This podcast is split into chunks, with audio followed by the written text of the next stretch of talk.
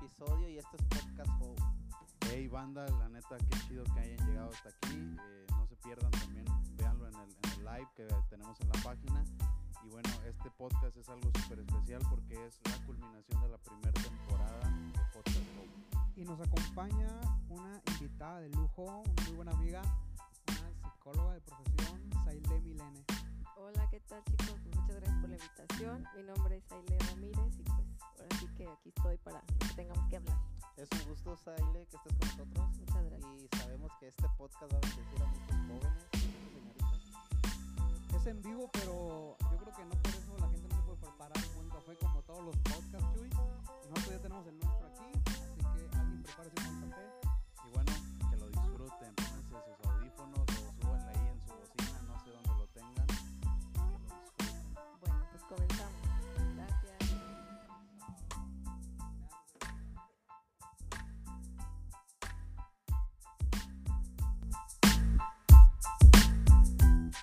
¿Qué onda, banda? Dios les bendiga. Estamos en el octavo episodio de Po- Podcast Live. Chucho, Es tenemos una, una invitada especial. Este No, día. una invitada de lujo, la verdad. Este, está bien chido que haya estado así con nosotros, que, que haya aceptado la invitación, que podamos compartir ideas, que podamos compartir cosas. Y pues yo vengo a este podcast a aprender y a tomarme un buen café, no Ah, ustedes. Me agrada. Y más que nada estamos estrenando tazas. Oh, sí, hace ratito las estuvimos subiendo en nuestras redes sociales. Salud. Salud. Salud. Eh, estaremos regalando una taza, Chucho. Explícale la dinámica nuevamente. Ok, va. Como que me agarraron para mí decir las instrucciones, ¿verdad? Sí, Chucho, Bueno, porfa. las instrucciones son las siguientes. Ahora no se va a tratar de etiquetar, no nada más así es. En quién compartan más lados, en Twitter, en WhatsApp, en Facebook, en Instagram, en grupos de Facebook. Todo se vale. eh, desde la publicación directa de la página de Hope y vamos a hacer un giveaway eh, para regalarles una taza. Yo sé que está increíble, está bien chida. Entonces, si se la quieren llevar, si se la quieren llevar, eh, ya saben, compartan en los más lugares posibles. Dice, dice Saile, que es la psicóloga que nos acompaña. Hola, buenas noches. ¿Sí me escucho? Sí, Sí, sí, te ok. escuchas. Hola a todas y todos. Este, bueno, pues gracias por la invitación aquí con Gama y con los Jesuses. Gracias Acuérdate por que es Chuy y y Chucho. Chucho, Sai. sí, no nos vaya a confundir. Este, gracias por pensar en mí. Eh, realmente, pues vamos a hablar un poquito sobre emociones, porque realmente es el término, pero pues ahorita ahora sí que soy materia dispuesta y pues gracias por, por la Si, invitación. si alguien tiene una duda, también puede escribirla o de preferencia enviarla por mensaje. Y yo creo que Saile, eh, que es una psicóloga excelente, nos, nos- nos va a responder. Saile decía ahorita que quiere una, una taza y esa taza ya es de ella, ¿no? Se, se la, se la regalan. Un regalo de parte de Hope. de Hope. Muchas gracias. Y bueno, los que quieran una taza como estas, mágica, que cuando le pones café comienzas a ver el nombre de Hope, Es- esto es magia esto realmente. es magia, pero la magia es del De diablo, hecho- Chuy, ah. De hecho, ahorita me quemé el primer trago que le di. ¿Sí? Siento hecho, la lengua bien escaldada, pero, pero la taza todavía más. Chuy, me siento un poco raro porque pues uno está impuesto a estar como que bien solo, grabando en un cuartito, y ahorita estamos acá bien ambientados y En lo que es Hope realmente. en lo que es Hope. Ahora sí que estamos, estamos en vivo y les decía yo a esos muchachos al comienzo, siento algo, algo completamente diferente porque no es lo mismo que estemos solamente nosotros tres Sí, y, no y grabando no. ahorita que estamos al aire y que más personas nos están viendo. Así que ni siquiera hay oportunidad de bloopers, o sea, date cuenta de eso. Si te equivocas, ahí quedaste para la Sí, historia, hermano. re- regularmente cuando grabamos podcast, eh, eh, primer intento, segundo intento, hemos tenido hasta cinco o seis intentos, ¿no? Y, y prueba de eso es el último podcast que grabamos. ¿De qué fue el último? El último fue Metanoia. Metanoia, que, bueno, es, es una palabra en, en idioma griego también, Ajá. que tiene que ver con cambiar tu forma de pensar. Y hablamos un poco sobre cómo a veces las inseguridades son porque no cambias un poquito tu forma de pensar. Y a veces tienes ganas de hacer algo y tienes miedo porque alguien te dijo que no podías y ahí se te quedó. O lo que lo aprendimos, ¿no? Desde chiquitos. Oh, sí, es cierto. Es algo muy... ¿Qué, qué- qué les parece si decimos el nombre de este podcast? Y Me, me Chucho, agrada. Preséntanos, ¿cómo va a estar todo, Chucho? Ok, el nombre que hemos decidido, como que le agarramos un amor a ciertas palabritas, porque Ey, sí, hace ratito estaba platicando con uno de los muchachos de Hope que decía, "El- los podcasts de ustedes, sus palabras me, me vuelan la cabeza en, en cuanto son cosas que yo nunca había escuchado. Y bueno, llegando al punto, el tema del día de hoy es catarsis. ¿Y quién mejor que hablar de las emociones que nuestra amiga Sai? Bueno, este, nuevamente gracias. Eh, ahorita le comentaba aquí a todos, este, pues ahora sí que nuevos, porque no a todos los conozco, y gracias por la bienvenida. Realmente el tema de catarsis es algo que abarca de tiempos sumamente desde atrás, por allá de Aristóteles, que era lo que comentaba aquí Chuy. Este, ¿Y por qué abarca un poco o por qué abarca la psicología? Eh, de antemano, pues bueno, yo soy psicóloga y primero quiero dar un poquito de lo que es eh, como que la historia muy breve, porque pues no me voy a aventar aquí todo el rollo, ¿verdad? Una hora de historia. Una hora de historia, pero viene desde Aristóteles y también este, parte de la corriente psicoanalítica. Dentro de la psicología hay muchas corrientes, no nada más está como que el psicoanálisis, pero es uno de los que abarca este concepto, término, entonces este, pues lo maneja más que nada la, la psicoanálisis. Ahora sí que el, el psicoanálisis. Yo no soy psicoanalista.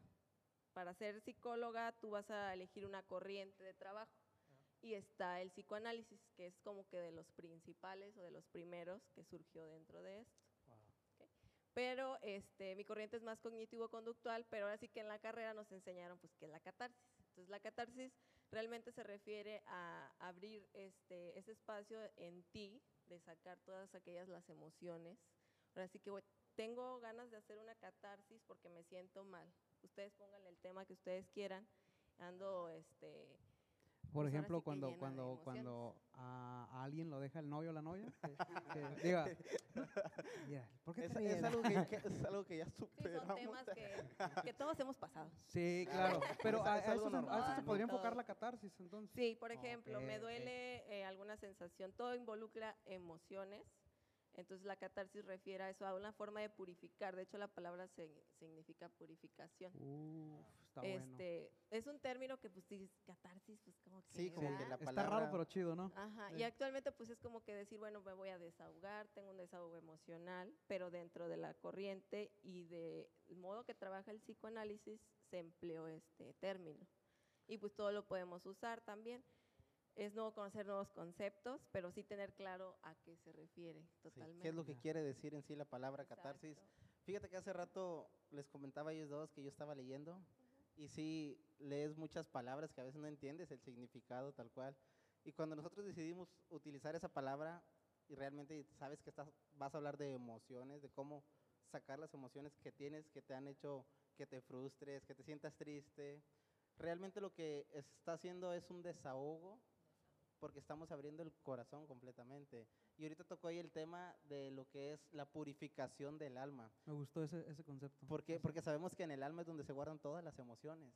Sí, sí. El alma es, es el lugar donde se guarda lo que es la felicidad, la alegría, la tristeza, la, todo lo que son las emociones.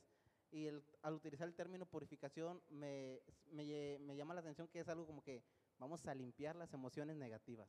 Vamos a limpiar el alma, ¿no? Algo Sí. que, que quedó ahí, que a veces tienen semanas, meses, años. Años y, sobre y- todo. y años sobre todo, ya ves. Sí, es mucho el, el darse, el que llegue una, por ejemplo, una paciente de 40 años Ya. y todavía tenga algo que le duela de cuando tuvo 5 años, un ejemplo. Uh, Entonces, nos, esto pa- es también parte del aprendizaje el no sacar, el no purificar, porque nos enseñan de que no llores o tienes que ser fuerte, Eso. no enseñes que estás triste. Como a mí me decían mucho, los hombres no lloran. Exacto, es un término muy... mi Son- papá era son muy, muy hasta cierto machista. punto estereotipos, ¿no? Que Sí. en la cultura mexicana se han visto que, que es que si un hombre de Sí, 12, estereotipo de 15 años eh, llora, no eres más que una, una nena, Eres ¿no? niña, eres niña. Sí. Bueno, no sé si se dan cuenta que, por ejemplo, nuestros papás son como que de la generación, vamos a utilizar el término, bien machos, ¿no? O sea, no, no, no lloran, o sea, No, no. son así de que aguantan vara, Me- me pero hace mucho daño. Claro, es, es algo de lo que más hace daño eh, reprimir una emoción. O sea, yo, por ejemplo, yo puedo hablar de mi experiencia porque pues no voy a hablar de alguien más, sino de mí. Claro. Este, también tuve una etapa en la que yo decía, ay, no, tengo que ser fuerte, tengo que poder, y para que, aunque lloraba, Sí, tuviera una situación lloraba, pero había un, un momento en el que sentí que ya de tanto reprimirme era como que ya ni podía ni llorar, o sea, o, o se convierte en un camuflaje de emoción. Eh, generalmente si es tanta tristeza, ando de mal humor. Y hay personas adultas que dicen, yo tengo el, el carácter bien fuerte. Y no existe un carácter como tal, o sea. Nos, nos hemos topado con personas así, Sí, ¿verdad? y ojo, no es que no te puedas enojar. El, el enojo es muy sano, pero hay que diferenciar y ver qué hay más allá de eso.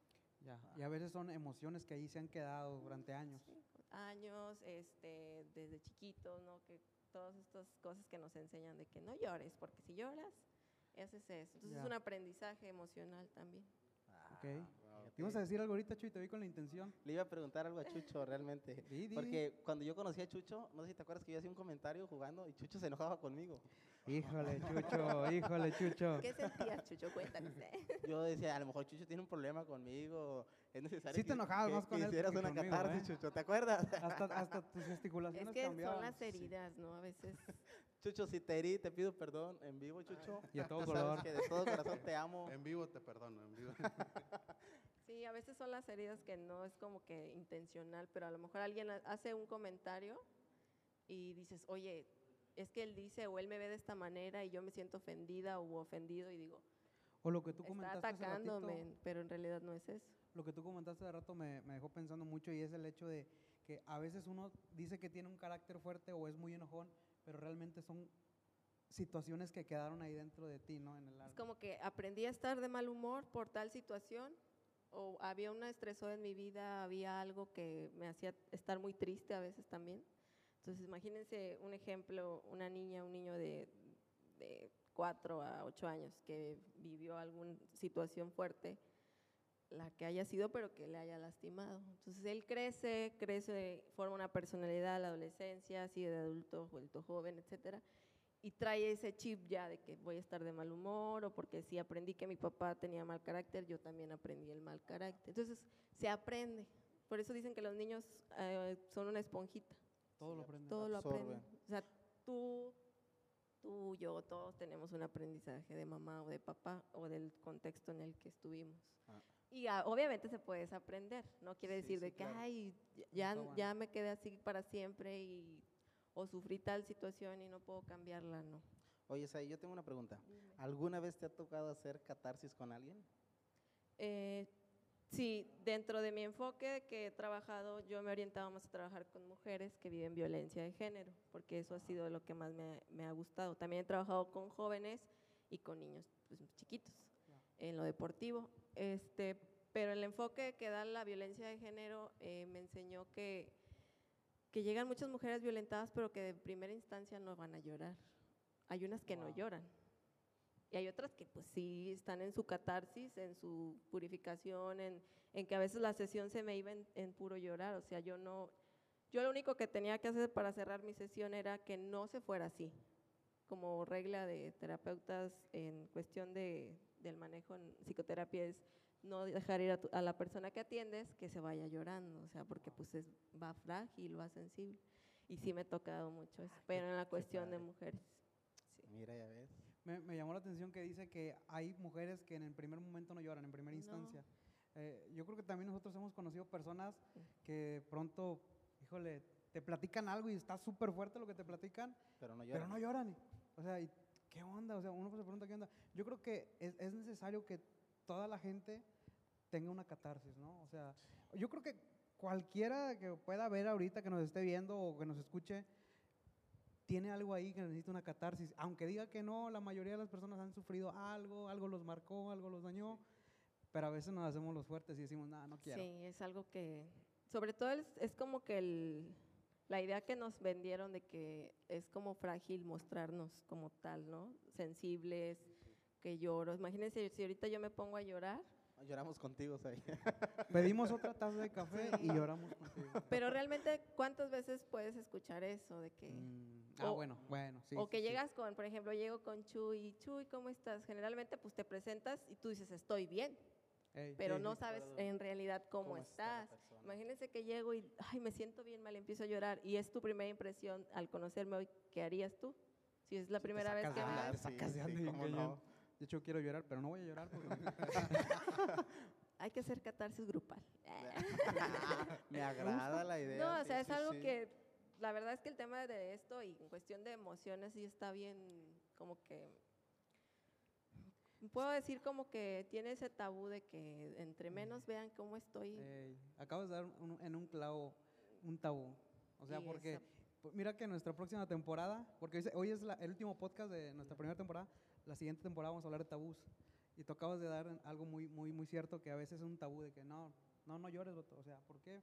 Porque tienes que ser fuerte para tu familia, porque no te pueden ver llorar. Pues, ¿Quién dice que no? O sea, los hombres también lloramos, Claro. ¿sí o no? Los que nos están viendo, Sí, también Todos lloramos, y no todas lloramos. tenemos sentimientos también. Sí, a- a- ¿A cuántos, cuántos no alguna vez hemos llorado? Inclusive entre nosotros. yo lloré la vez que al, al América le ganó el Cruz Azul al final. Necesité una catarsis, carnal. O sea, Bueno, No, no fuiste el único. Gama, no fuiste el único. Eh, Catarsis futbolística. Ga- Gama, acuérdate que el pastor también lloró, pero no quería decirlo. sí, no, no, no, yo creo que todo es, todo es sano mientras, obviamente no le, otra cosa, mientras te hagas responsable de, Ah, de qué estás sintiendo, porque Ya. ahí va- entran muchos temas más, pero sí es como que, es como hacer catarsis, es darme cuenta de que, que me duele, por qué estoy llorando, pero también que me voy a ser responsable, aunque en el momento le esté echando la culpa hasta el gato o hasta el perro de lo que me está pasando, sea cual sea la situación. Porque, no sé, me dejó mi novio, me dejó mi novia, y es como que, pues te entran un chorro de pensamientos Sí, y, sí. y tiene que ver mucho la forma en la que estamos procesando la situación también. Hay, hay personas que yo pienso que de pronto no quieren hacer catarsis por aferrarse a algo o a alguien, ¿no? Sí, también. Entonces eso está bien cañón porque creo que me pasó y creo que a alguien le ha pasado, que te aferras a algo o a alguien y, y, y no, no. y, y creo que más nos dañamos. Sí. El Ahora- no, el no sí. hacer catarsis. Perdón, Chucho, que te interrumpa. Ahora que dicen acerca de que pues, lo que hemos vivido, y- eh, yo tengo una pregunta, eh, ¿qué consecuencias tiene, en tanto físicas, emocionales? Eh, porque bueno, en rumores en Facebook no me constan totalmente, que dicen que si eres muy corajudo, estás más propenso a enfermarte. Bueno, ¿qué consecuencias tiene a- una persona de no llegar a tener una catarsis en cuanto a sanar sus emociones, purificar su alma? Ok, este, como puede haber las que apoyan que si acumulas emociones es generador de algún este, trastorno incluso o algo fisiológico, ya sea alguna enfermedad como lo que a veces son eh, cuestiones del corazón. eh, también están quienes apoyan que no tiene una relación, una correlación tener estas emociones y generar alguna enfermedad. Pero lo que sí es muy este, marcado, in- independientemente de una situación, si tuviste un trauma y ya estás focalizando que, no sé, te golpeaban de chiquito, ah, tuviste alguna violación, por ejemplo, no sé, estoy dimensionando situaciones que me han tocado vivir en, la terapia, lógicamente puedes generar a la larga un trastorno, ya sea como alguna depresión, este, una ansiedad, pero para saberlo, lógicamente tienes que ir con un especialista que te va a evaluar en la cuestión psicológica, ¿sí? Y obviamente tiene que saber tu historia de vida, desde cuánto pasó esto, tu historia clínica. Eh, no es como que, ay, este, mi perrito murió a los cinco este, y ya, ay, Chucho, sí, pues ya tienes un trastorno. No es así, me explico. O sea, yo no puedo, con que tú me cuentes ahorita, yo no te puedo decir ya algo. Incluso tampoco usar la palabra como que diagnosticar, porque luego tengo amigas o amigos que me dicen, ah, hazme un diagnóstico o hazme no sé qué, porque se toman temas como que, mm, como que muy a la ligera, pero tampoco es como que para unas personas les gusta mucho tener la idea de que pues padecen algún tipo de trastorno mental y es una carga social también, o sea, porque también hace falta mucha educación en eso. Entonces sí se puede haber este cierto este correlación, pero sí sería bueno este mejor conocer la historia de la persona antes de que yo decir, no, pues te afirmo que sí. No, tendríamos que ver cuál es su contexto de vida, qué le pasó y ya ahora sí llevar un, un- ahora sí que un protocolo ahí de, de cosas. Creo, creo que hay consecuencias muy fuertes en el momento de que no queremos hacer catarsis y sabemos que es necesario hacer catarsis. Sí, sí, yo, yo creo que a- ahorita el que está escuchando y diga, yo no necesito una catarsis, pues, pues se engaña solito, ¿no? Eh, en, este, en este ámbito en el que nosotros nos movemos, Aile, que, que es el ámbito de, de conocer gente, estar con gente, platicar con gente, gente que te cuenta sus cosas y to- toda esa onda, eh, uno se da cuenta que a veces hay personas que tienen mucho potencial para algo, pero por no haber hecho una catarsis correctamente, a veces no alcanzan el potencial que uno alcanza a ver en ellos. O sea, hay gente que, que uno ve aquí que puede ser un buen músico, que, puede eh, enseñar algo, y gente que está preparada, pero a veces eso que se quedó allá adentro no les permitió llegar a su potencial. Y me, ha tocado ver a muchachos y que tienen un potencial increíble, pero me doy cuenta que tienen a veces mucho resentimiento. O sea, es que papá hizo esto, es que mamá hizo lo otro. eh, y bueno, yo creo que cualquiera que esté escuchando esta plática debe entender que es necesaria una catarsis para poder alcanzar también tu potencial de vida, de profesión, de, de vocación, de lo que tengas que hacer, ¿no? Sí, y también sobre todo el, el perdonar. Uf, uh, no, o sea, le Porque- acabas de abrir una puerta que, que queríamos abrir.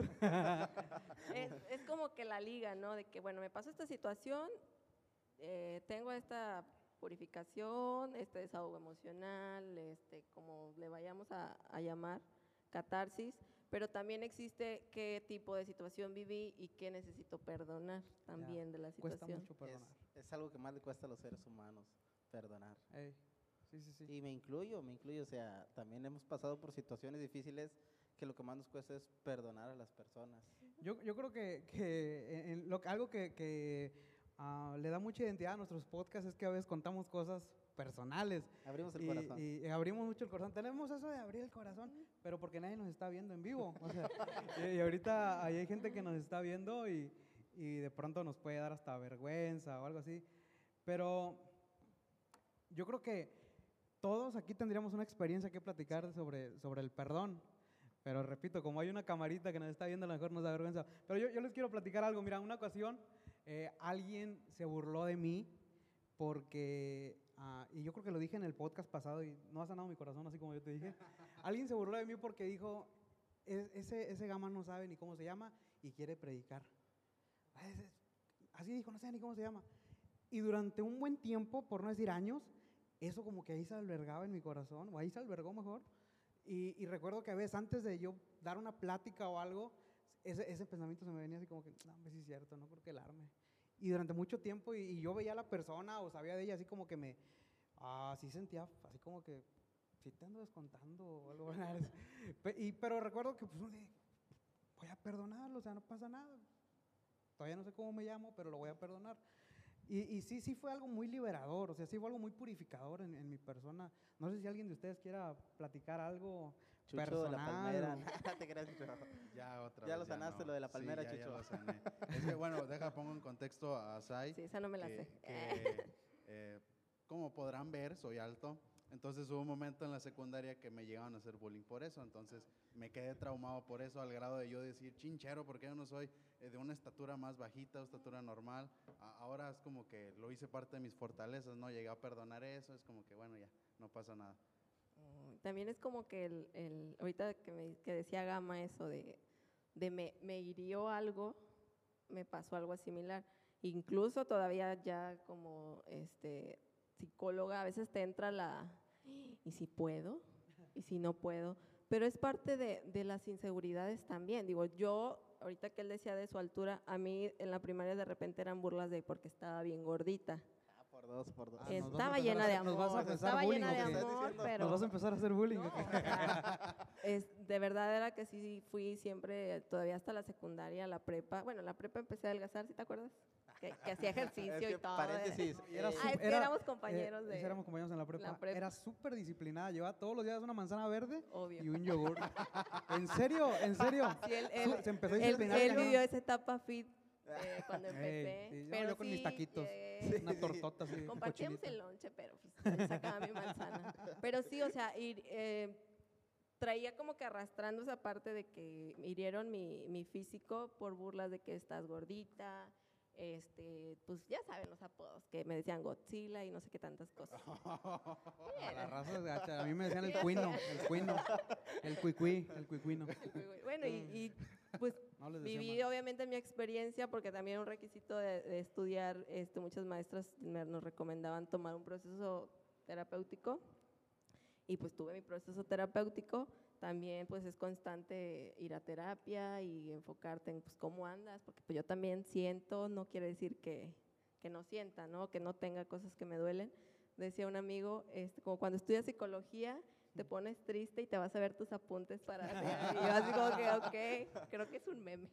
Sí. Entonces, a mí también me tocaban esas, esas, incluso todavía me pasa. Entonces, yo creo que es algo natural que de- te necesitamos dejar este, sentir. O sea, estoy insegura, o sea, no puedo.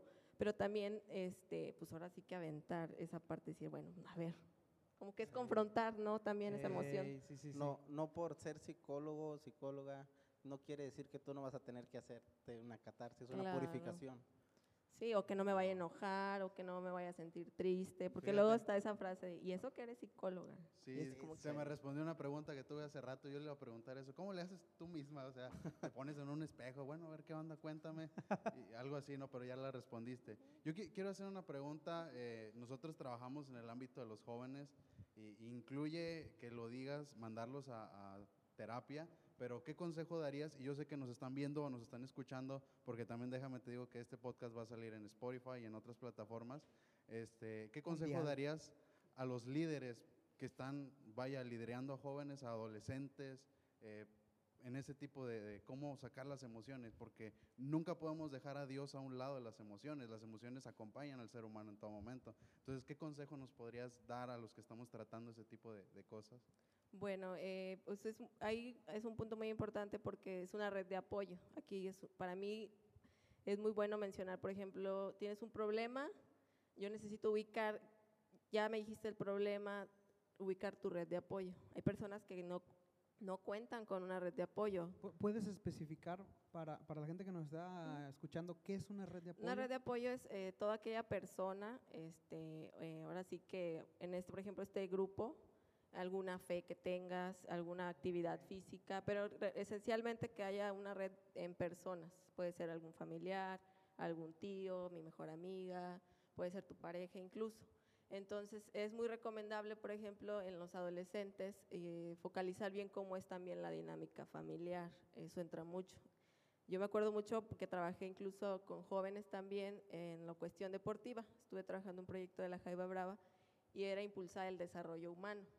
Pero este, es darles la confianza. O sea, yo, yo mm, me llevaba con ellos, pero yo siempre les decía, aquí hay un respeto también.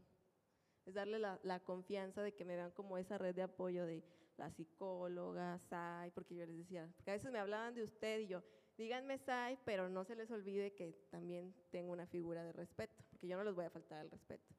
Entonces es muy importante eso, o sea, si eres papá, mamá, este, generar, generar y conocer qué red de apoyo tiene. Otra cosa importante también es que es la adolescencia y es un cambio tremendo de personalidad, o sea, estás forjando una identidad, ¿sí? Yo, tú, todos formamos una identidad y que siempre va a estar en proceso, pero la adolescencia es donde parte, ¿sí?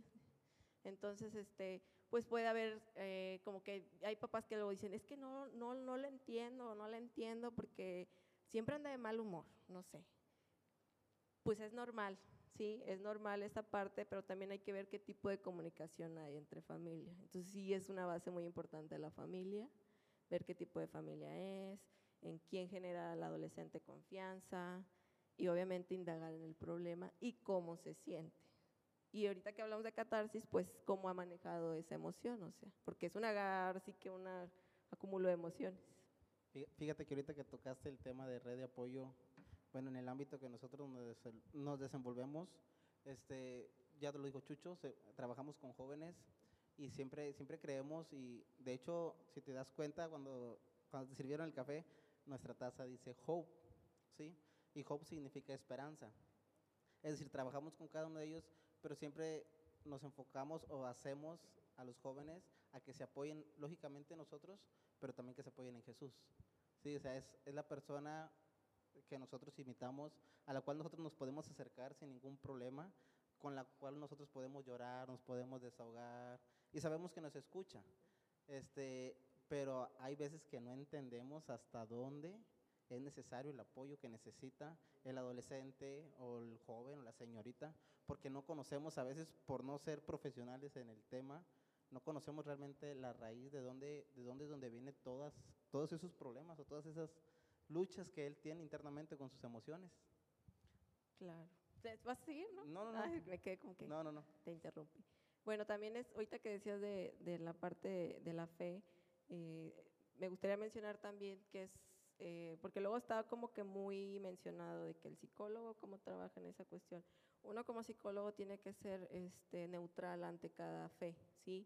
Eh, hay quien te puede llegar que no cree nada, hay quien dice, bueno, yo tengo esta fe, creo en esto. Y aún así, eh, uno de, de nuestra ética profesional es no juzgar la creencia que tú tengas. Entonces, si tú vienes conmigo y me dices, oye, pues es que tengo esta situación, yo voy a cuestionar eh, tu red de apoyo porque para mí es importante ver pues, de dónde te estás sosteniendo, pero también cuestiono tu creencia religiosa porque es, es una base fundamental en el ser humano, o sea, en qué cree, en qué se apoya. Hay quien dice, no, pues para mí este, el deporte es esto y me da esta fortaleza, no, pues está bien. Pero a lo mejor no creen algo, pero eso lo, lo ayuda y se respeta. Entonces, en, entre sus recursos, uno como psicóloga o como psicólogo, pues busca guiarlo, o sea, y no es, no es, no es decirte, haz esto, es guiarte con esos recursos que tienes. Fíjate que ahorita que tocaste el tema de, de cómo realmente el, tiene que ver mucho la fe, y luego Chuy habló un poco acerca de, de Jesús, que es, digo, es nuestro principal uh, maestro, es lo que nosotros vemos como nuestro, nuestro camino ¿no? a seguir. Eh, recuerdo que una, una, ocasión estaba estudiando un poco acerca del Salmo 23, es uno de los salmos más conocidos, que dice, Jehová mi pastor, nada me faltará. Pero hay una parte donde dice, confortará mi alma, y yo estaba, estaba viendo ese, ese, ese pasaje específicamente, y dice que esa, esa palabra de confortará realmente se pudo traducir como transformará mi alma. Y, y el escritor y el, el, comentarista dice que más que nada es porque nuestra alma está en todas las emociones y todo lo malo que te pasó. Y cuando dice transformará, quiere decir cambiará mi alma. O sea, perdón, cambiará lo que está ahí dentro. Y está bien cañón porque wow, Jesús es el buen pastor y yo creo que a cualquiera de nosotros nos ha ayudado a vivir esa catarsis porque todos hemos, aquí todos hemos vivido una catarsis. O sea, a lo mejor no lo sabíamos, no sabíamos ni qué significaba, pero todos hemos vivido una catarsis de alguna o de otra manera. Es como un tocar fondo, ¿no? Sí. Uh, uh, sí. ¿Cuántos sí, sí, no? Y hay quien todavía no lo vive. sí, claro, pero creo que eso nos ayuda a, cuando el momento que ellos lleguen a tocar fondo, ya uno ya vivió una catarsis y los puede apoyar. Hey, ya ahora sí que podemos ser esa ayuda y poder guiarlos un poquito, aunque claro. a veces no sepamos del todo, pero sí podemos apoyarlos. Sí, lo que, lo que decías Aile hace rato me gustaba mucho saber cuál es su red de apoyo. O sea, eso está buenísimo y nos acabas de dar como que una herramienta bien, bien indispensable, porque sí a veces llegan chavitos o chavitas que pues traen un chorro de cosas y uno no toma en cuenta esa red de apoyo. Eh, hay un, hay un, un grupo de, del cristianismo que es muy conservador que de pronto no apoya la psicología y nosotros sí apoyamos la psicología, apoyamos el hecho de que, que Dios, vaya, Dios permitió que hubiera dentistas para que nos ayudaran con nuestros dientes, permitió que hubiera cardiólogos para que nos apoyaran con nuestro corazón, pero también permitió que hubiera psicólogos, eh, psiquiatras para que nos apoyaran en nuestra alma, en nuestras emociones. Entonces nos acabas de dar una herramienta bien fregona. Si hay un líder que nos está escuchando, ubiquen la red de apoyo de sus, de sus jóvenes que están más dolidos o más dañados. Sí, sí porque también uno de los problemas que nos encontramos en, en las personas que trabajan es que creemos, incluso yo lo he llegado a pensar, creemos que nosotros lo podemos resolver a, a nuestra Mm, manera. no. No llevo ni siquiera curso de psicología, no llevo nada, Terapia. o sea, nada, nada, nada, pero creo que yo lo puedo resolver. Y yo creo que ese también es un problema muy grande, el, el decir, no, no, no, yo lo tengo todo bajo control y termina metiéndose en más problemas el muchacho, ¿no? O caemos en el error de que, vaya, Dios lo puede hacer todo, pero todo se lo queremos dejar a Dios. O sea, Claro. Sí, y sí. si Dios nos dio herramientas, ¿por qué no las vamos Nos a atenemos a utilizar? que. Dios, que Dios haga todo, a final de cuentas. Dios hace su parte y nosotros hacemos la nuestra. ¿Sabes? Hace rato comentaba con Chucho y con él, con Gama, y les decía, yo este año tengo que estudiar psicología. De plano tengo que estudiar psicología porque estaba leyendo y, y te emocionas y sigues leyendo y sigues leyendo y sigues aprendiendo y vas encontrando cosas que no sabías realmente, pero que sabes que en algún momento las vas a utilizar. Eso es algo bien, bien padre. ¿Qué te motivó a estudiar psicología? Ir al psicólogo. Wow. Yo fui Ah, al psicólogo en el... Tenía como 16 años, yo creo. Por dos. este, por una situación que viví y fue algo como que yo andaba que me iba a ir a medicina primero. Estaba de que voy a ser médico, eh, médica o voy a, a estudiar odontología. Y ya fui a la prepa y todo, y no. Pasó una experiencia, me voy a, a terapia y fue como que, wow, o sea, y creo que decía mucho, o siempre lo he dicho, fue como que me habló la carrera porque realmente es algo que, que me gusta mucho. Este, que, que ahorita estoy volviendo a, a, a regresar, me di como aproximadamente un año en el que necesité un tiempo para mí también, para explorar realmente qué, qué quiero de, de la psicología, porque hay mucho de psicología, hay muchas áreas, Entonces, es- eso me motivó y es algo que también recomiendo a todas y todos de que si tienen la oportunidad de asistir con alguien que se dedique a dar este, la, la consulta especial de, de psicología, se acerquen, porque también luego está la idea de que yo no voy a la psicóloga o al psicólogo porque no Estoy estoy, loco. Sí. Y no es eso. Creo que esos estereotipos, uh, años escuchándolos. Pero, pero vas a creer que en la actualidad hay, hay personas que siguen creyendo lo mismo. No solamente personas que no van a una iglesia, sino personas que van a la iglesia. Yo creo que cada iglesia debería de tener un psicólogo. apoyo la idea.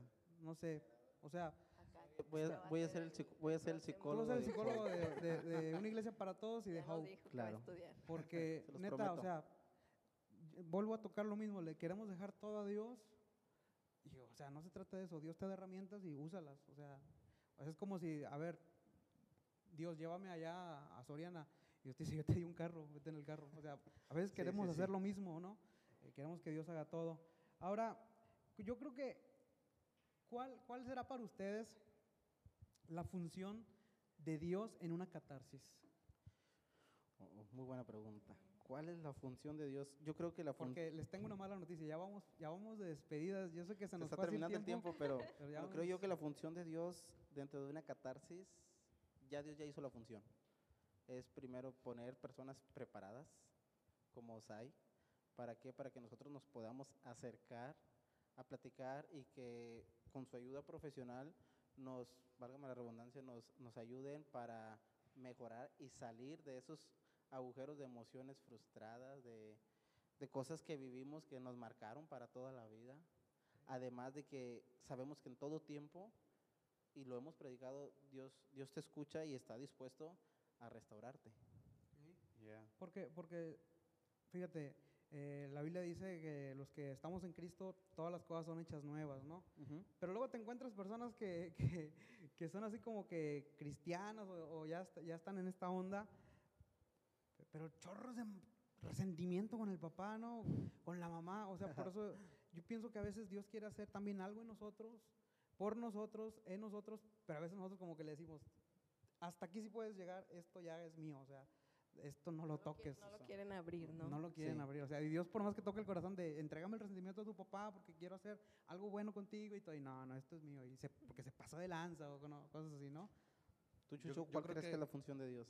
Yo creo que en la Biblia eh, está repleta de las emociones, solo que muchas veces no lo enfocamos en eso. Y lo dije hace ratito y lo reitero, que Dios no está peleado con las emociones. Nos encontramos a un Elías que estaba en depresión, nos encontramos a un Pedro que estaba llorando amargamente, nos encontramos un montón de personajes, ¿no? Entonces yo creo que eh, dentro de lo que Dios hace con nosotros, pues es, como ya lo dijo Sai, que es una, primero canalizar una red de apoyo y llegar a abrir ese corazón. Ahorita lo acaba de decir Gama, yo creo que Dios toca el corazón para sacar eso, para purificar el alma.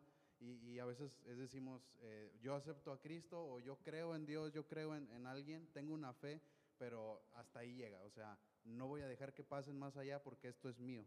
Esto, esto ya no lo comparto con nadie. Tú te puedes meter en, en mi doctrina, en mi forma de pensar, en mi forma de hablar, pero en mis emociones no te metas. Y yo creo que ese es un error que llegamos a tener, ¿no? Que, que no permitimos que Dios trabaje también en nuestras emociones.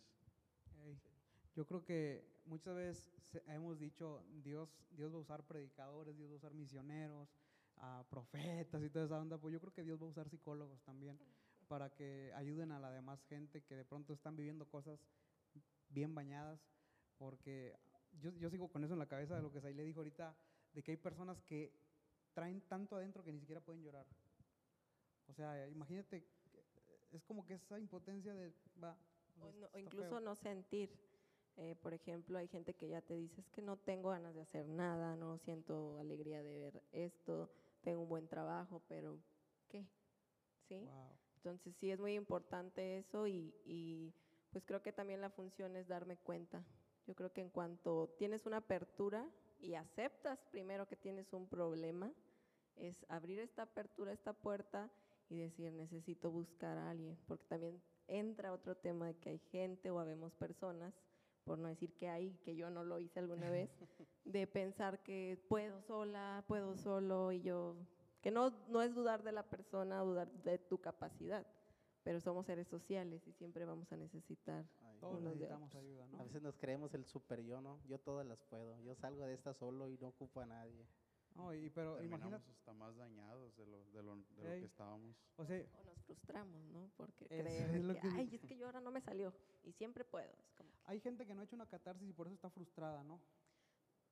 Sí, y también tiene que ver mucho de cómo estoy pensando sobre mi problema, porque eso, bueno, eso lo manejo desde cómo trabajo yo la, la forma de la terapia. O sea, tengo una problemática, necesito ver cómo estás viendo el problema, porque una cosa es cómo lo siento. Sí. Entonces, a veces el problema puede ser algo que no es que no sea problema y no, no es que no le dé valor de que te duele, pero puede ser algo menos este, dañino, pero tu pensamiento lo está haciendo muy catastrófico. Entonces tiene que ver mucho nuestro buenísimo, sistema de creencias también. Oye. Sai, pues ya se nos está acabando el tiempo. Bueno, pues muchas la Por lo gracias. regular- por fue demasiado rápido. Por lo regular, Vato, siempre sí, nuestros o sea- podcasts duran 30 minutos, 28 me minutos. Duran 28 Por lo comúnmente, ¿verdad? Sí. Y ahorita llevamos Pero ahorita que 36. es, fue un vivo, mira, se nos fue súper rápido. Oye, y primero de que, ¿cómo vamos a empezar? Oye, sí, de hecho, yo hasta quería más café para seguirle, pero miren, ya se terminó. Esa, esa taza va a ser tuya, Sai, Muchas gracias. de parte del son 100 equipo de pesos. Hope. De hecho, sí le eché un ojo desde que llegué. no, muchas gracias por la invitación Nada y pues me dio gusto de ver aquí a conocidos, bueno, a ustedes Perdón, que te interrumpe, no la vayas a publicar en las páginas de ventas. ¿eh? Ah, Porque- no, no, no, no. De hecho, me gusta coleccionar tazas, ¿En entonces. Ah, serio? qué bueno. mira, sin saberlo. Sí, tengo ahí mi, padre. mi Colección. rinconcito de la taza. Oigan, ¿qué les parece si nos, si nos despedimos casi como siempre lo hemos hecho en los podcasts, dando cada quien como que un- una palabra para la raza que nos estuvo Me gustaría que, como siempre, comenzara Chucho. No, yo tenía la mente en blanco, pero bueno. am, yo creo que a conclusión es no se guarden nada, la neta no se guarden nada. Eh, si son líderes los que nos están viendo, busquen una red de apoyo. Ustedes no pueden solos, a menos que sean psicólogos, ¿verdad? Este, eh, no pueden solos, busquen ayuda siempre profesional. Yo creo que Dios no está peleado con eso. Y bueno, de entrada, y como lo dije al principio, no se guarden nada. Yo creo que Dios está interesado en purificar nuestra alma, en tener una catarsis. Pues, excelente. Ah, mi, cons- mi consejo es déjense ayudar por Dios y déjense ayudar por gente profesional. Ese es mi consejo. Te toca, te toca. Bueno, eh, bueno, el mío es, vayamos todos a terapia, consideremos este, pues esta profesión que también tiene una carga muy fuerte de tabús y permitámonos sentir aquello que, que nos duele, pero que no lo queremos mostrar, o sea, porque siempre está ahí, me duele la cabeza, me duele el hígado, me duele la Uf. espalda, entonces empiezas a sentir hasta corporalmente sensaciones, entonces los invito a buscar ahí a, a algún psicoterapeuta, acercarse. Y bueno, independientemente de, de todo esto, pues también gracias por la invitación. No va a Eh, ser la última, ¿va? Muchas gracias. Y bueno, Y pues bueno, mi consejo es que, que siempre su, su red de apoyo sea Jesús, que pueden encontrar otras redes de apoyo, pero que la principal siempre sea Cristo. Yes. Eso, eso va a ser algo bien, bien padre, que les va a ayudar demasiado. Digo, Zaire, yo fui con el psicólogo, yo también fui con psicólogo, y no crees que es algo que te puede ayudar, pero cuando estás enfrente de un psicólogo, una persona que no conoces, comienzas a abrir tu corazón y te cambia la vida, te cambia tus pensamientos, y vuelves a respirar y dices, wow, o sea, mi problema no era tan grande como yo creí. Sales es- como que con alas acá. sí, porque aminoras como que sacas, ¿no? Y sabes que está una persona que no le va a contar, si tiene la ética profesional que pues Sí. deberíamos tener todos, de, de generar esa confianza, ¿no? Entonces sí. Bueno, Sai, pues muchas gracias. No, muchas y gracias. gracias a todos los que nos estuvieron viendo en la transmisión. Ahorita, Chucho. ahorita vamos a decir quién es, ahorita, ahorita terminando esto, vamos a publicar o vamos a contactar al ganador de la taza Sí. y nos vemos pronto en la próxima Segunda temporada. Temporada, no se la pierdan, tabús. Segunda temporada, Tabús. Nos vemos. Bye. Chao.